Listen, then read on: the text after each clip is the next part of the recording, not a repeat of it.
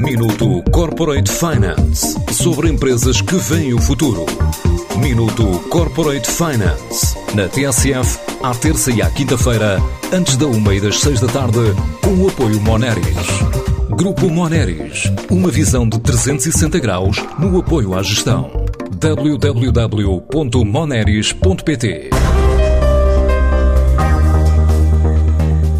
construção do primeiro ferryboat português 100% elétrico arranca este ano para ser o primeiro a operar em Portugal e dos primeiros em toda a Europa. O barco vai assegurar a travessia entre São Jacinto e o Forte da Barra, em Aveiro, e permite reduzir a emissão de 300 toneladas de CO2 quando comparado com o modelo atual, ao mesmo tempo que vai reduzir em cerca de 30% o consumo de energia. É um investimento na ordem dos 7 milhões de euros e que pretende duplicar a atual oferta, de acordo com Francisco Barbosa, presidente do Grupo Naval Tagos, um dos parceiros do projeto. Temos o objetivo de construir um ferry que tenha a capacidade de 260 passageiros. Isto é mais do que o dobro do que está a ser operado localmente. Portanto, a oferta vai eh, mais do que duplicar. 19 veículos ligeiros também é, é um número significativamente superior.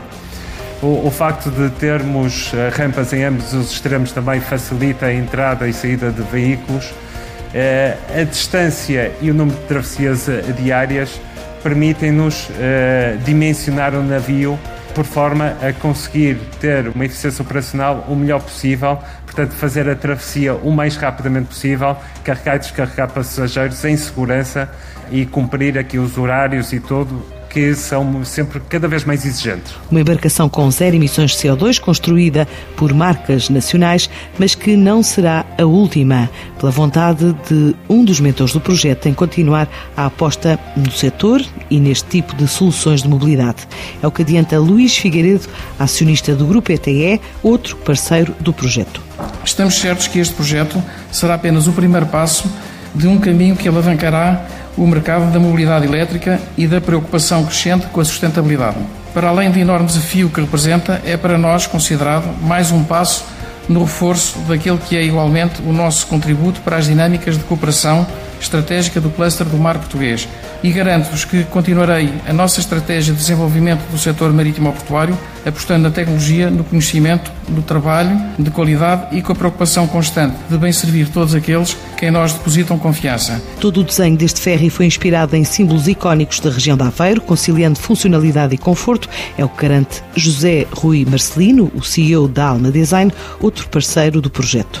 Fomos buscar inspiração naquilo que existe em Aveiro. Fomos buscar inspiração nas aves que existem na ria, nas próprias salinas e no ritmo das dunas das salinas, nas velas dos moliceiros, mas também na organicidade dos canais, na cultura local, na simetria do casco dos moliceiros, eh, na própria arquitetura local. Ao nível funcional, destaco o privilegiar ter uma zona coberta maior, mas também este deck maior que criamos para que as pessoas possam também contemplar e desfrutar da viagem, quer na parte exterior, quer na parte interior. Por curta que seja a viagem, ela tem que ser efetivamente memorável e foi isso que tentamos proporcionar no espaço que geramos com o design deste ferryboat.